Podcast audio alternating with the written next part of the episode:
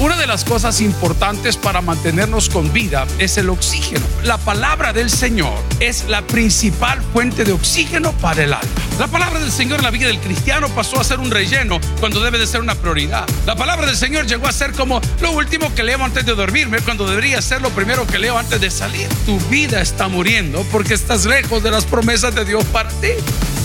Bienvenidos al podcast de Toby Jr. Respirar es tan importante como vivir, pero para el cristiano es necesario tener oxígeno espiritual. Continúa con nosotros y escucha El oxígeno para tu alma. Abra la Biblia en Romanos capítulo 6, versículo 23. Hay dos textos maravillosos en la palabra que nosotros podemos ser bendecidos a través del mismo. Romanos capítulo 6, versículo 23. Muchos lo podemos de memoria, amén. Y dice la palabra del Señor, porque la paga del pecado es muerte, mas la dádiva de Dios es vida eterna en Cristo Jesús. En Cristo Jesús. Oremos al Señor. Padre, gracias por esta mañana, gracias por este maravilloso amanecer. El día de hoy en tu casa suplicamos tu presencia y suplicamos que cada palabra que escuchemos nos edifique y nos ayude a ser mejores personas. Clamamos por aquellos que el día de hoy están en tribulación y los que están bendecidos. Clamamos, Señor, por la violencia en nuestro país, por la juventud de nuestro país, por los gobernantes y todas aquellas cosas que hoy bendecirás. Padre, ábranos pues al corazón. En Cristo Jesús lo pedimos todo. La iglesia dice, amén. ¿Cuántos ya desayunaron? ¿Cuántos ya desayunaron? Amén, me encanta. Hombre, yo no sé si va a haber algo hoy, pero siempre regalan semita y cosas aquí. Amigos y hermanos, una de las cosas importantes para mantenernos con vida es el oxígeno. Diga conmigo, oxígeno. Un día estamos caminando en estos centros penitenciarios que hoy son granjas penitenciarias y notamos que habían ciertos lagos o lagunas, lagos o lagunas. Pero dentro de eso vimos unos bracitos plásticos o metálicos que estaban golpeando el agua constantemente de una manera ordenada y así a lo largo. Y uno que para aprender hay que ser metido. Dígalo conmigo, para aprender hay que ser metido. El que no es metido no aprende nada. Amén. Usted cuando ve a otra señora que no le pregunte, ¿y ella quién es? Va a saber quién era. Pero bueno, entonces vimos que estaban las maquinitas esta golpeando el agua y le pregunto al señor que estaba ahí encargado, mire, disculpe, ¿y estas qué son? Ah, me dijo, son tilapias. No lo digo, yo entiendo que hay tilapias dentro del agua, pero la máquina esa, ¿qué hace? ¿Para qué es? Ah, no, me dijo, eso sirve para oxigenar el agua. Diga conmigo, ¿para? ¿Y por qué necesita oxigenar el agua si ahí están y los peces? No, me dijo es que si el agua no se está oxigenando, se descompone. Es que si no están dándole fruto y movimiento a esas cosas, esas cosas se van pudriendo, se van arruinando. Entonces, desde ese día para acá he notado también en otros lugares que hay diferentes maneras de oxigenar el agua, oxigenar la piel, oxigenar muchas cosas de la vida. Pero la palabra del Señor es la principal fuente de oxígeno para el alma. Y ahí quiero comenzar el día de hoy habrán áreas en nuestra vida que aparentemente están muriendo y nos preguntamos por qué. ¿Por qué se fue? ¿Por qué murió? Porque el Señor, ajá. Y luego el coro dice, se ha ido al cielo para porque ¿por qué se murió? ¿Qué hizo mal? ¿Qué hizo mal usted en el noviazgo? Yo nada. ¿Qué hizo mal usted en su familia? Yo nada, si he sido un proveedor, ¿ok? ¿Qué hizo mal? Y vamos a hablar en su empresa. ¿Qué hizo mal en su carrera universitaria? ¿Qué hizo mal en sus finanzas? Y nos damos cuenta que para los que Dios ha tenido misericordia, y debo de ser claro, alejarnos de la palabra del Señor hizo y ha hecho que comencemos a morir. Allá en Nueva York, donde estuvimos el fin de semana celebrando el cuarto aniversario del Tabernáculo Nuevas Alturas del lado de New Jersey, está como a 10, 15 minutos de un punto para el otro. Para llegar ahí hay que pasar por la isla de Manhattan, que está hecho en una gran roca. Usted sabe toda la historia que tiene ese lugar, pero ahí nunca paran de construir. Ah, estamos dando vuelta nosotros y viendo los iconos que son de turismo. Los pastores muy amables, se unió un grupo de pastores de Houston en otro lugar. Pastor, el día viernes caminamos de arriba para abajo en la ciudad. Y aquí es tal cosa, y aquí es la otra, y aquí es el Empire State Building, aquí estuvieron las Torres Gemelas, y estas son las nuevas torres después de las Torres Gemelas, y toda la cosa. Pero de repente vimos un lugar que se llama Honeycomb, como honeycomb, como cono de miel, honeycomb. Es algo nuevo, es un atractivo nuevo. Una cosa como una colmena. Hecha como de material en bronce. Lo puede buscar en, la web y es maravilloso. Entonces, eso es para tomarse la foto. Y resulta que lo cierran. ¿Y, por qué lo cierran? Porque la gente lo ha utilizado para subirse al último piso, tirarse y quitarse la vida. Es una ciudad, hermano, extremadamente cara, a mi criterio, extremadamente ocupadas, very busy, ocupada todo el día. Hay gente ahí, son las 11 de la noche, hay filas en el Lincoln Tunnel, hay filas en el tren, hay filas en todo. Es, es, increíble, pero, pero la gente aún ahí donde está la mera macoya de la bolsa de valores, donde está la comunidad judía por un lado, está la comunidad italiana por otro, está la comunidad china por otro lado, hay mucho comercio, hay mucha moda, hay muchas cosas ahí, muchísimo turismo. La gente llega ahí a quitarse la vida. Y la pregunta es, ¿por qué? ¿Por qué un caballero y una niña o una señorita o un señor de 13, 18, 21, 40 años querrá quitarse la vida? Es más, vamos a ir más allá. ¿Por qué la gente mayor de edad, cuando estamos arriba de los 50, pensamos en quitarnos la vida?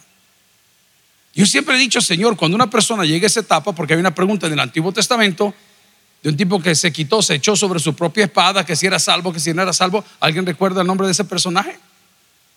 ¿No le tiene miedo? Bueno, búsquelo para que vea cómo es la cosa. Hay una discusión teológica si fue o no fue, si se quitó la vida o no se quitó la vida, si es salvo o no es salvo, pero la pregunta es ¿por qué?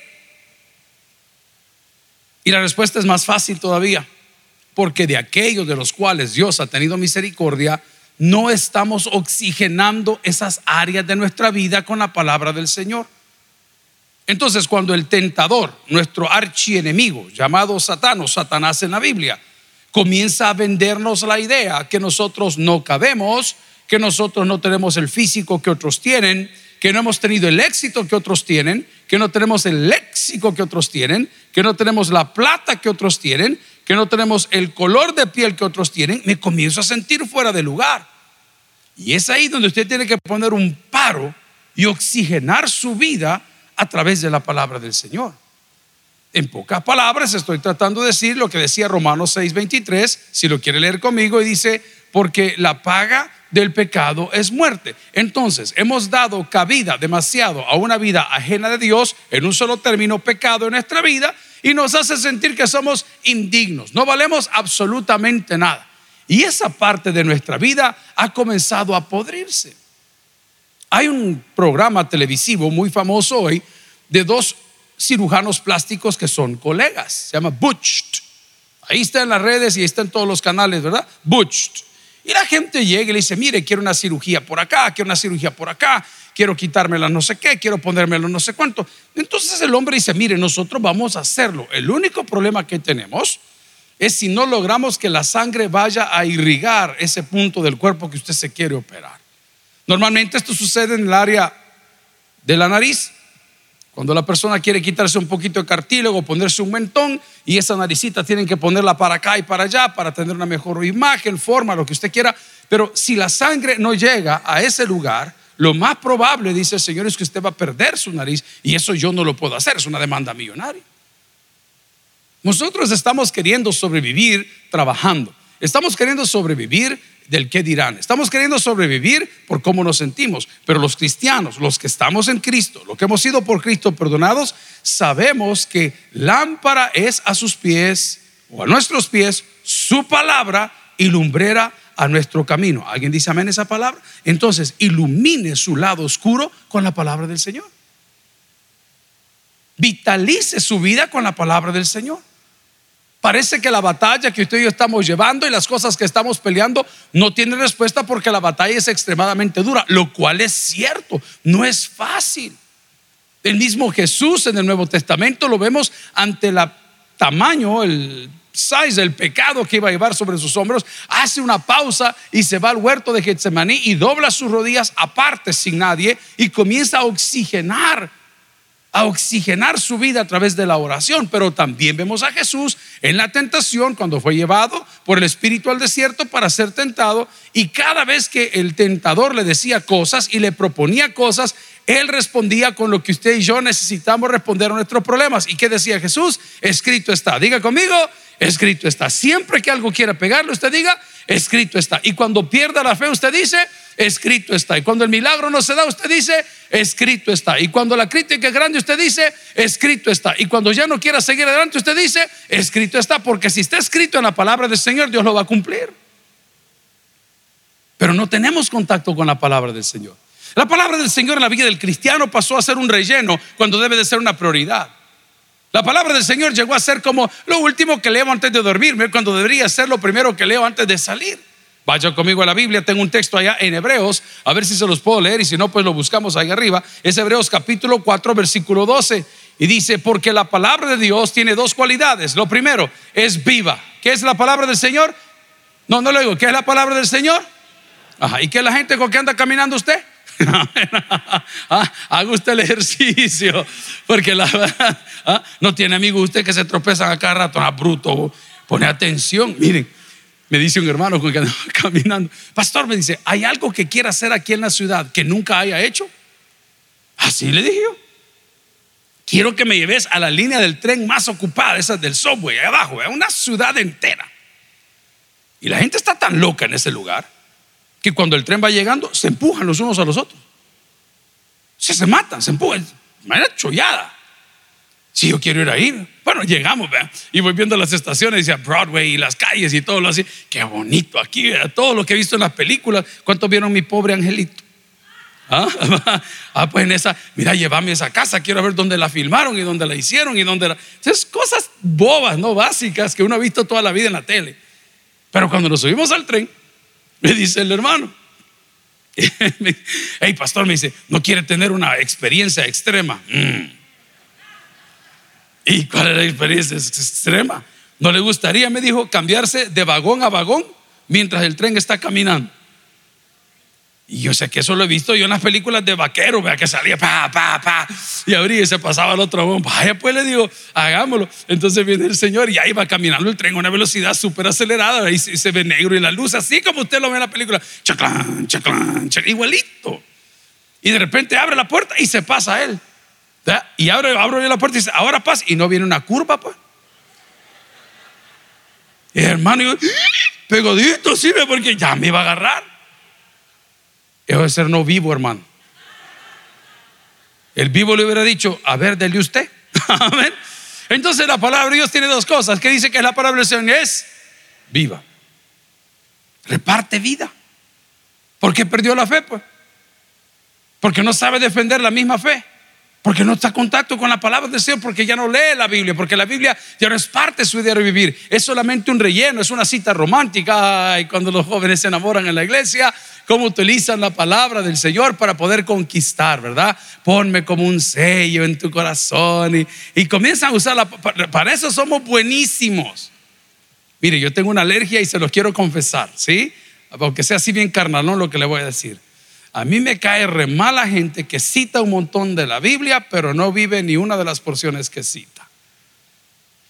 Yo lo veo en Instagram a cada rato, hermano, y estoy viendo ahí cómo el perfil va para arriba o para abajo, y veo a la gente, Dios tiene grandes cosas, semejante Aragán que nunca ha trabajado un día de su vida, que nunca ha lavado un plato en su casa, que nunca le da a su tata ni a su nana en su vida, y viene a citar el Señor hará. Y dice, ay, hermanito lindo, la Biblia no es para recomendarla, es para leerla. No sé si alguien recibe esa palabra el día de hoy. Entonces, antes de estar poniendo el montón de versículos bíblicos que lo hace ver o nos hace ver ridículos, vivámoslo, hombre. Ahora, diferente si su vida es una vida de éxito. Diferente es que usted en el éxito que ha tenido en el micro, grande, mediano o hipernegocio, usted pueda poner una palabra. El día que tuve problemas, yo en este texto confié. Esa es otra cosa. Pero que agarremos la palabra del Señor como un amuleto, como una cuña para poder entrar en un negocio, en una familia, en un noviazgo, en una relación, eso sí es cruel, mire. Mucho más aquellos que predicamos la palabra del Señor en lugar de predicarla por un llamado, que lo hacemos por dinero. Uy, cuidado con eso. alguna palabra profética sobre tu vida? Mentira. La Biblia está completa. Dígalo conmigo, por favor. La Biblia está completa. Entonces, si usted va a comer una porción de Biblia que es viva, lo más probable, por no decir lo seguro, es que usted va a vivar, hermano. ¿O no?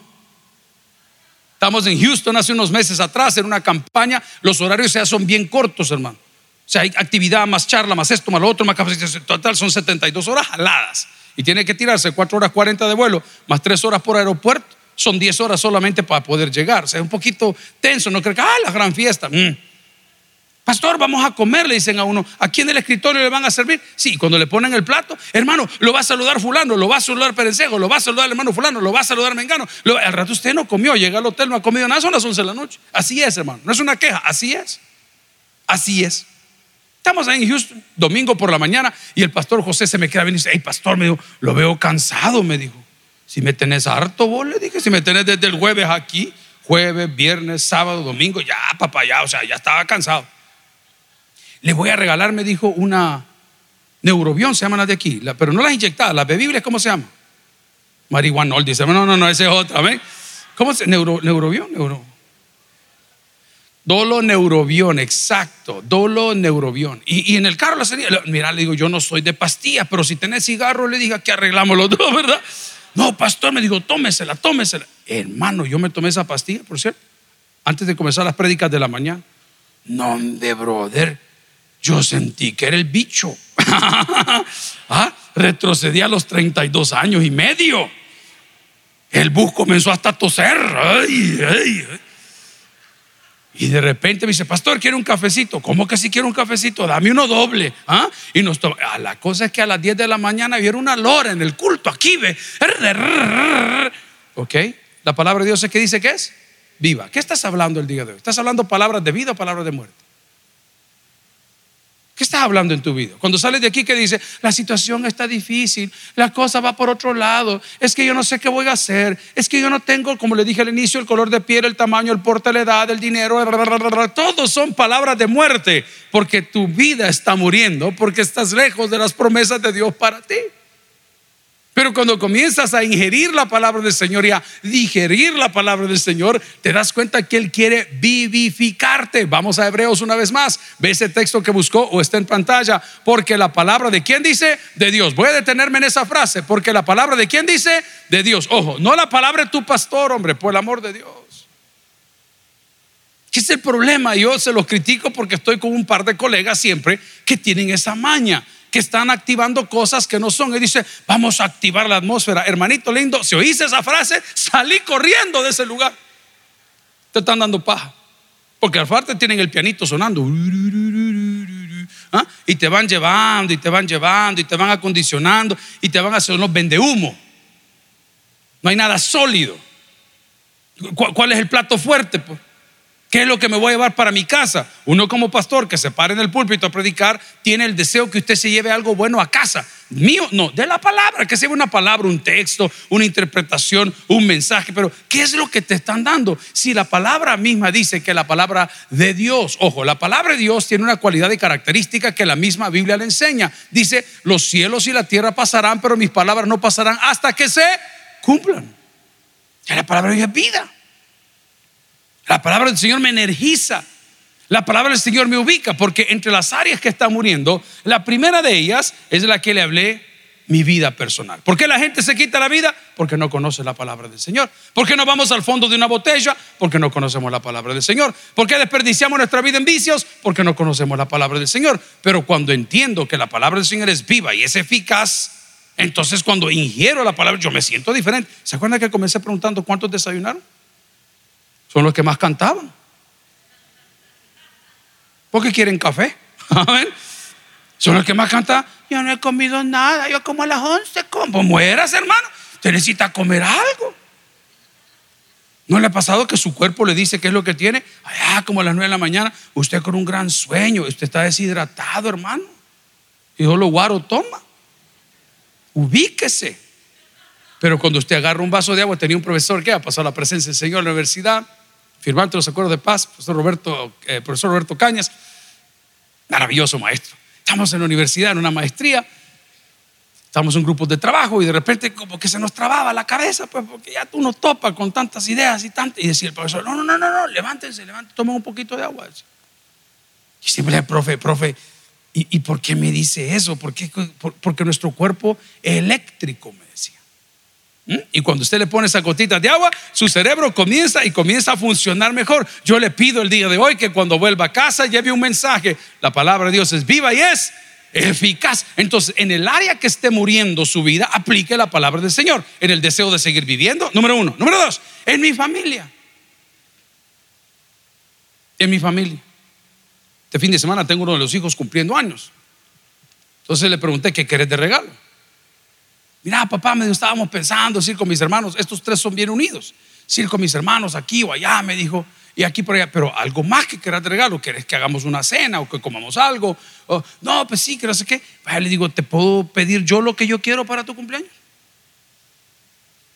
¿Cómo? Me dijo, ¿te puedo pedir yo lo que yo quiero para tu cumpleaños? Sí, me dijo, que prediqué el sermón del domingo, le dije. Yo lo hago, me dijo. ¿Estás seguro? Le dije. Yo te ayudo. No es obligación, eso es lo que yo quiero. Ahí vengan el domingo para ver con chambrosos. ¿Ah? Eso quiero yo. ¿Qué prediqué el sermón del domingo? Mira, me dijo, yo no tengo problema con comunicar, pues yo sé que puedo hablar así en público, me dijo, pero, pero, pero sí estoy un poco nervioso porque no sabría de qué hablar. Le digo, de la Biblia. De ella hablar. Un versículo que te haya gustado, algo que te ha pasado en todos tus años de vida, porque la palabra del Señor es Va, el que me vuelva a decir que no sabe cómo ganar me le mando un coscorrón. Porque la palabra de Dios es. Si no tengo que ir a convencer a nadie. Es el problema de lo que nos enseñaron en los ochentas.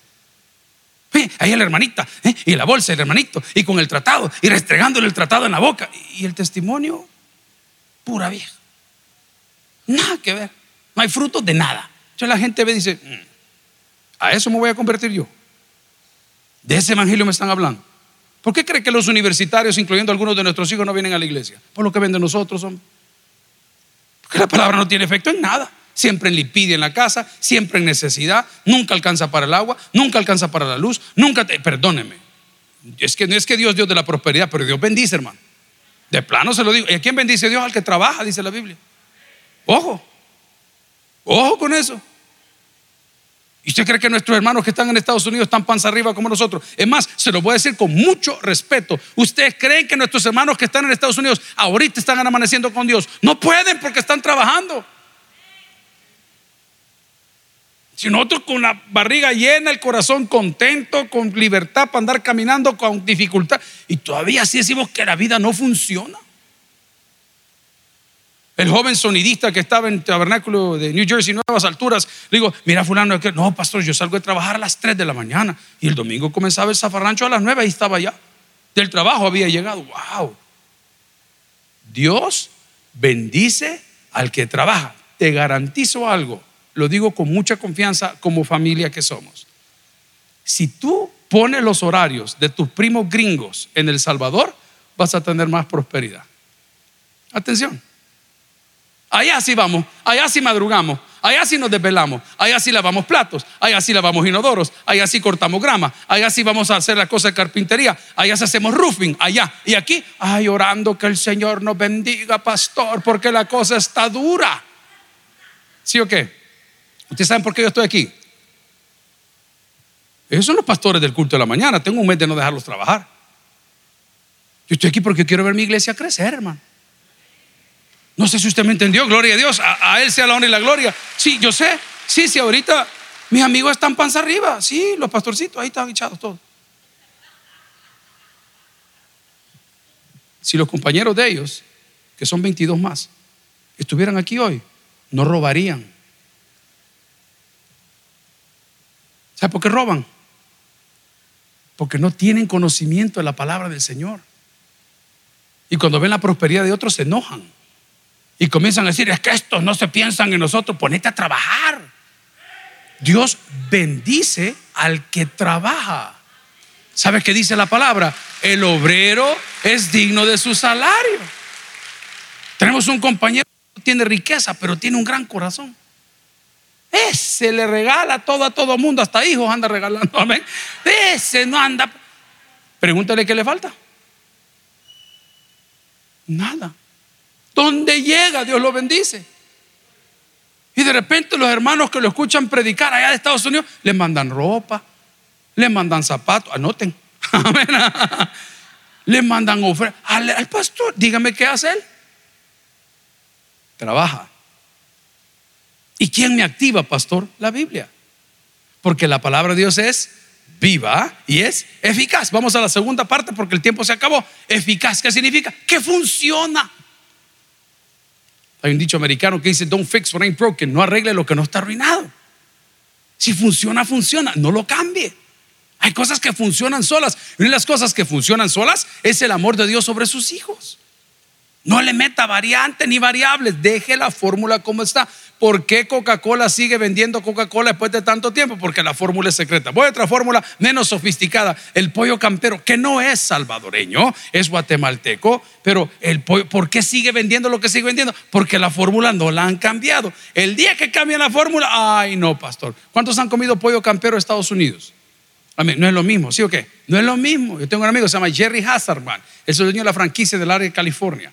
Y estamos con Jerry en su restaurante dice, ¿quieres comer pollo campero? No, le digo, no. Deme pollo campestre de San Miguel, de los hermanos.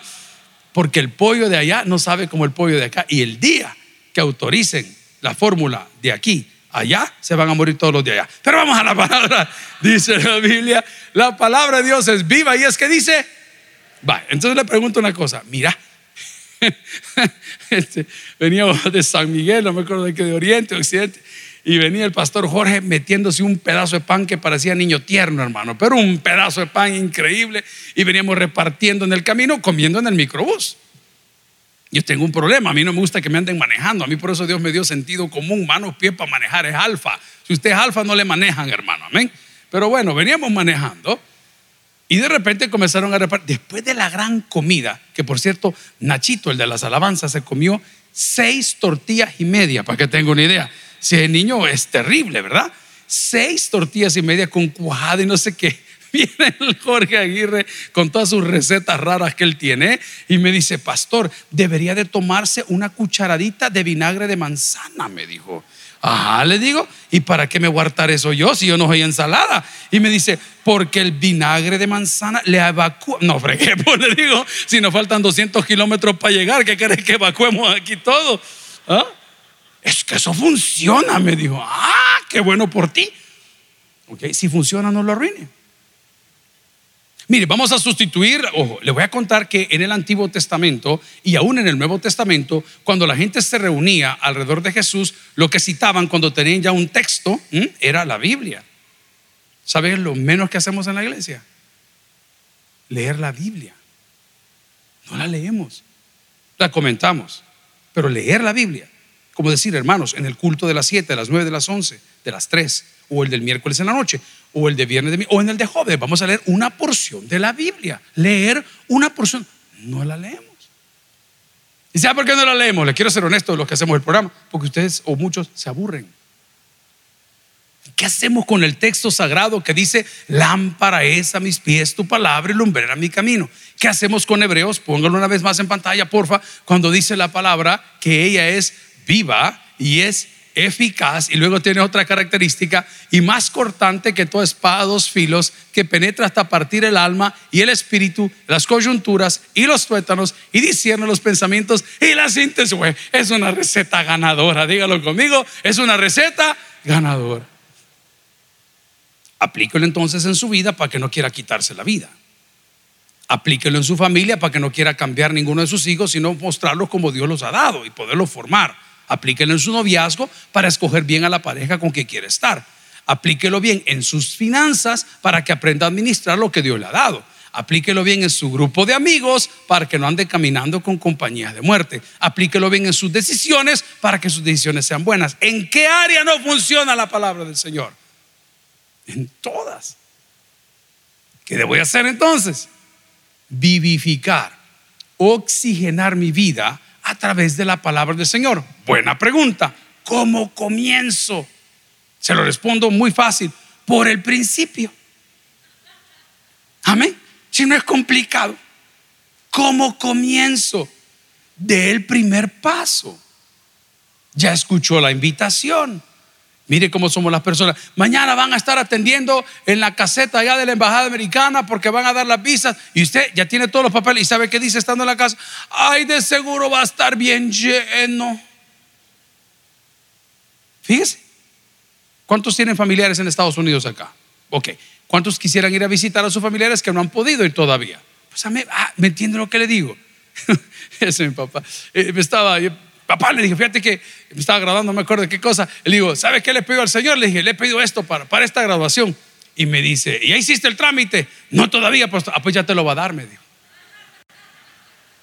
Ese maestro, ese me quedó. Ok, ¿cuántos de nosotros tenemos intenciones en el corazón que no se han convertido en peticiones? No se han convertido en peticiones. Yo quisiera, escríbalo, póngalo. Ah, desde muy pequeño nos enseñaron a cantar, nos, nos ponían a cantar himnos. Y así era, era casi que obligación. Y en este vuelo, vuelo 571, estamos ahí ya, algo tardecito, y el Señor quiere escribir una alabanza que hable de tu gracia. Ya la van a escuchar el domingo. La musicalización, Carlos López y todos sus muchachos de aquí de la banda, tremendamente. ¿Sabe por qué la escribimos? Porque podemos. ¿Y por qué no había escrito antes? Porque no me había atrevido. ¿Y por qué no me había atrevido? Porque había perdido la confianza. ¿Y por qué había perdido la confianza? Porque se me olvida que el Señor da talentos a quien Él quiere dárselos y el que no los tiene que los pida. Amigo y hermano, le hago la pregunta el día de hoy. ¿No valdría la pena oxigenar su vida a través de la palabra de Dios? ¿No valdría la pena la recuperación de su confidence, de su confianza en las promesas de Dios a través de la lectura? ¿Cuántas veces hemos golpeado el teléfono y decimos al teléfono, mire cómo somos de inteligentes, le hablamos al teléfono no digamos Siri, no, no, al teléfono, al aparato. Este aparato no sirve. ¿ah? Este volado no funciona. Y el aparato por dentro está diciendo, tu cerebro no funciona. Nosotros estamos programados para funcionar. Solo tienes que apretar las teclas correctas. Solo tienes que cargarme un poquito. Solo tienes que bajar una aplicación. Y todo lo que has soñado, yo lo voy a hacer posible. Que tu mujer vea tus mensajes. ¿Ah? Es que la palabra de Dios funciona. Lo que pasa es que la tengo que poner en el centro de mi vida. No la tengo que poner en la parte de atrás. Regrese conmigo Romanos 6:23, por favor, y dice la palabra muy bonita y muy clara, porque la paga del pecado es muerte, coma, mas la dádiva de Dios es vida eterna en Cristo Jesús, que dice la palabra, Señor nuestro. Entonces la dádiva del Señor ha sido dada. La dádiva de Dios es Cristo. La dádiva de Dios es su palabra. Y esa palabra bendita que el día de hoy nosotros estamos utilizando la podemos aplicar en nuestro diario vivir para no querer quitarnos la vida. La podemos aplicar en nuestra familia para dar gracias porque no todos somos iguales. La podemos aplicar en nuestra área de trabajo para ser personas esforzadas. La podemos aplicar en nuestro círculo de amigos para no caminar con los muertos.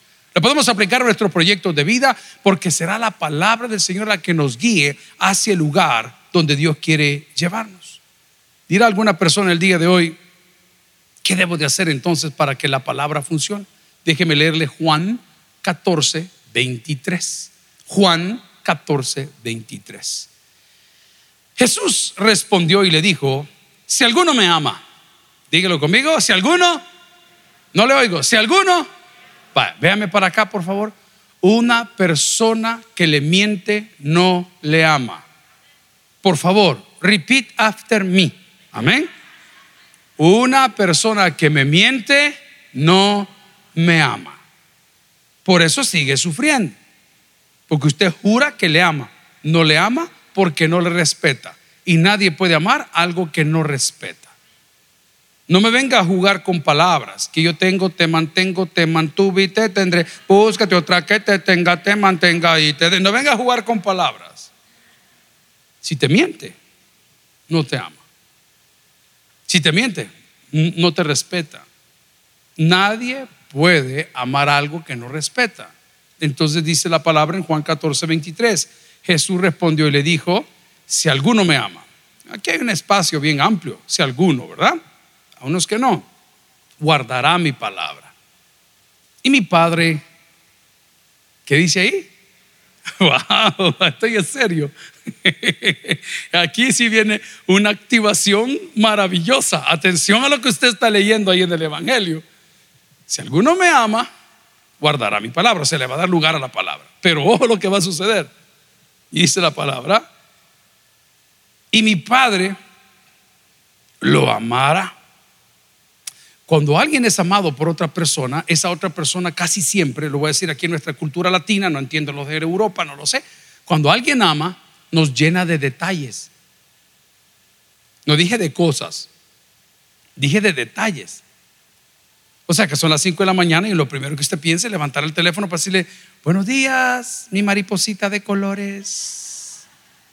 Hola, mi verruguita. Hola, mi tóxica. Buenos días. ¿Ah?